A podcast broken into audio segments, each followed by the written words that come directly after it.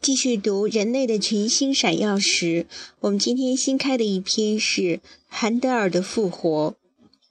一七四一年八月二十一日，先来读一下简介：乔治·菲特烈·韩德尔生于一六八五年，逝于一七五九年，是西方音乐史上享有盛名的音乐大师。被誉为圣乐之祖，贝多芬说：“韩德尔是有史以来最伟大的作曲家，我只愿跪在他的墓前。”李斯特曾为韩德尔伟大的像宇宙似的天才而入迷，认为他是谱写音乐的先驱。韩德尔原是德国人，却在英国成名。他身居异国，由于英德之间的政治漩涡而受排挤。早年所作歌剧采用那不勒斯乐派的歌剧程式，唱词用意大利文，在英国上演频频受挫，因而他所主持的剧院营业萧条，他本人债台高筑，他一生坎坷，精神十分痛苦。一七四一年八月，曾为他的歌剧作过词的詹宁斯寄给他《弥赛亚》的新剧词，请他谱曲。二十一日夜，韩德尔阅读歌词，词中所云以自己渴望新生的心情引起了强烈的共鸣，灵感油然而生。于是，从八月二十二日至九月十四日，在三个星期内成功的创作了一部蜚声全欧、至今声名不衰的清唱剧《弥赛亚》。他为韩德尔永垂史册奠定了不可动摇的基础，韩德尔也从此复活，立于不败之地。这篇文章是参阅的，这个简介是参阅的罗曼·罗兰著的《韩德尔传》。嗯，现在开始读正文：韩德尔的复活。一七三七年四月十三日下午，乔治·菲特烈·韩德尔的仆人坐在布鲁克大街那幢房子底层的窗户前，干着一件稀奇古怪的事。他方才发现自己备存的烟叶已经抽完，有点恼火。本来他只要走过两条大街，到自己女朋友多莉的小杂货铺去一趟，就能弄到新的烟叶。可是现在。他却不敢离开这幢房子，因为主人那位音乐大师正在盛怒之中，他感到害怕。乔治·费特列·汉德尔从排练完毕回家来时，就已怒气冲冲，满脸被涌上来的血涨得通红，两边的太阳穴上站着粗青筋，砰的一声关上屋门。此刻，他正在二楼上，急躁地走来走去。震得地板嘎嘎直响，仆人在楼底下听得清清楚楚。当主人这样怒不可遏的时候，仆人对自己的职守是绝对不能马虎的。于是，仆人只好干点别的事儿来消遣。这会儿，他不是喷出一小圈一小圈漂亮的蓝色烟雾，而是从自己短短的陶瓷烟斗里吹着肥皂泡。他弄了一小罐肥皂水。自得其乐地从窗口上向街上吹去一个又一个五光十色的肥皂泡。路过的行人停下脚步，高兴地用手杖把这些彩色的小圆泡一个又一个地戳破，一边笑着挥挥手。这一点都不感到奇怪，因为在布鲁克大街上的这座房子里，什么事都可能发生。有时。突然会在深更半夜从这里传出吵闹的羽管键琴声，有时能听到女客商家在里面嚎啕大哭或者抽泣呜咽。如果那个暴躁易怒的德国人向他们大发雷霆的话，因为他们把一个八分之一音符唱得太高或太低，所以对格罗斯文诺住宅区的街坊们来说。这幢布鲁克大街二十五号房子长久以来简直就像是疯人院。仆人默默地一刻不停地吹着彩色的肥皂泡。过了一阵子，他的技术有了明显的长进。这些光洁的小泡个儿越来越大，表面越来越薄，飘得越来越高，越来越轻盈。甚至有一个小炮已经越过大街，飞到了对面那幢房子的二层楼上。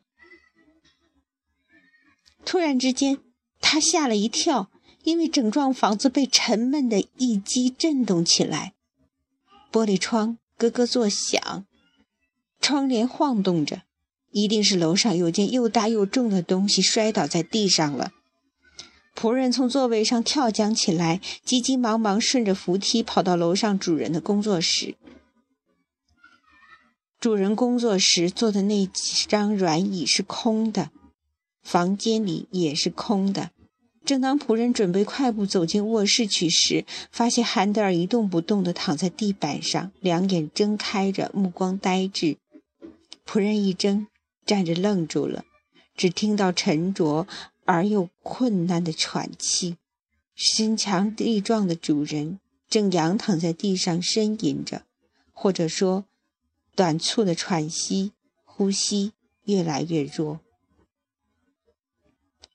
受惊的仆人想他要死了，于是赶紧跪下身去急救半昏迷的主人。他想把他扶起来，弄到沙发上去。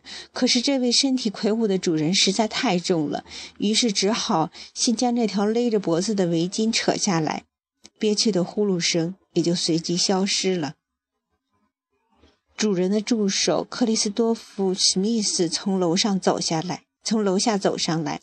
他是为了抄录几首咏叹调，刚到这里来的。他也被那跌倒在地的沉闷声音吓了一跳。现在，他们两人把这个沉重的大汉抬到床上，他的双臂软弱无力地垂下来，像死人似的，帮他躺好，垫高头部，把他的衣服脱下来。史密斯用命令的口吻对仆人说：“我跑去找医生，你给他身上撒些凉水，一直到他苏醒过来。”克里斯托弗·史密斯没有穿外套就走了，时间非常紧迫。他急匆匆地顺着布鲁克大街向邦特大街走去，以便向所有的马车招手。可是这些神气十足的马车依然跑着小步，慢悠悠地驶去，可根本不理睬，而根本不理睬这个只穿着衬衫、气喘吁吁的胖男人。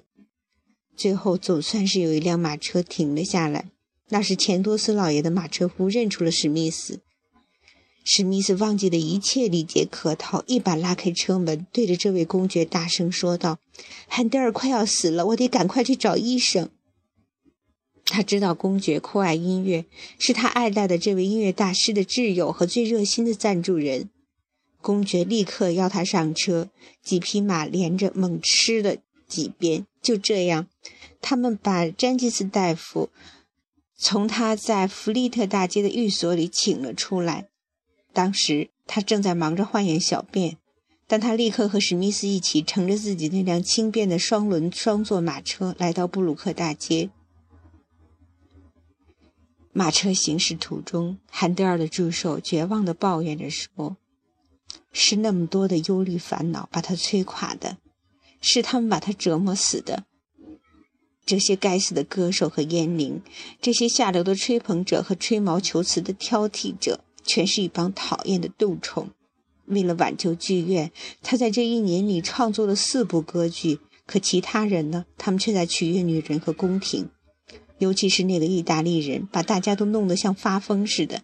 这个该死的烟灵，这头发着颤音吼叫的猴子，唉，他们是怎么对付我们好心的韩德尔的？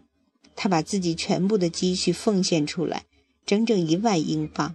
可是他们却四处向他逼债，要把他置于死地。从来没有一个人像他这样成就辉煌，也从来没有一个人有像他这样把自己的一切都奉献出来。可是像他这么干，就是巨人要累垮的。唉，一个多么了不起的人啊！一个杰出的天才。詹金斯大夫冷静地、默不作声地听着他讲。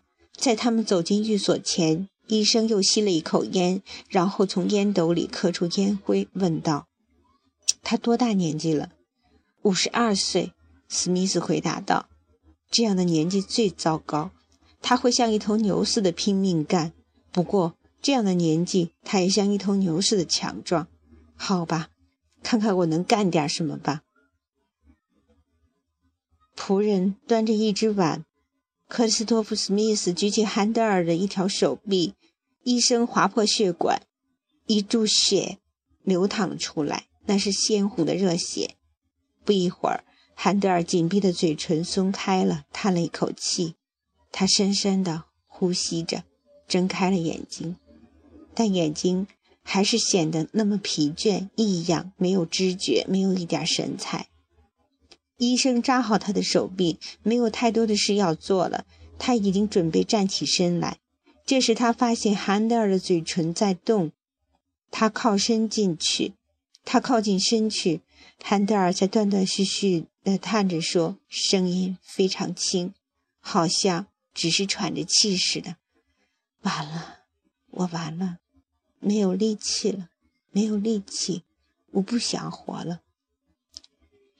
詹金斯大夫向他弯下身去，发现他的一只眼睛右眼发直，另一只眼睛却在转动。他试着提起他的右臂，一撒手就垂落下去，似乎没有知觉。然后他又举起左臂，左臂却能保持住新的姿势。现在詹金斯一切都明白了。当他离开房间以后，史密斯一直跟着他走到楼梯口，心神不安地问道。什么病？中风，右半身瘫痪。那么他能治好吗？詹金斯太夫慢条斯理地吸了一撮鼻烟，他不喜欢这样的问话。也许能治好，什么事都可以说有可能。这么说，他要一直瘫痪下去了？看来是这样。如果没有什么奇迹出现的话。对韩德尔忠心耿耿的史密斯没有就此罢休。那么他至少能恢复工作吧？不能创作，他是没法活下去的。詹金斯太夫已经站在楼梯门口。创作是再也不可能了。他说得很轻。也许我们能保住他的命，但是我们保不住他这个音乐家。这次中风一直影响到他的大脑活动。史密斯直呆呆地望着他，眼神中流露出如此痛苦的绝望，终于使医生产生了恻隐之心。我刚才不是说，他重复道：“如果没有奇迹出现的话，当然，我只是说，我现在还没有看到奇迹。”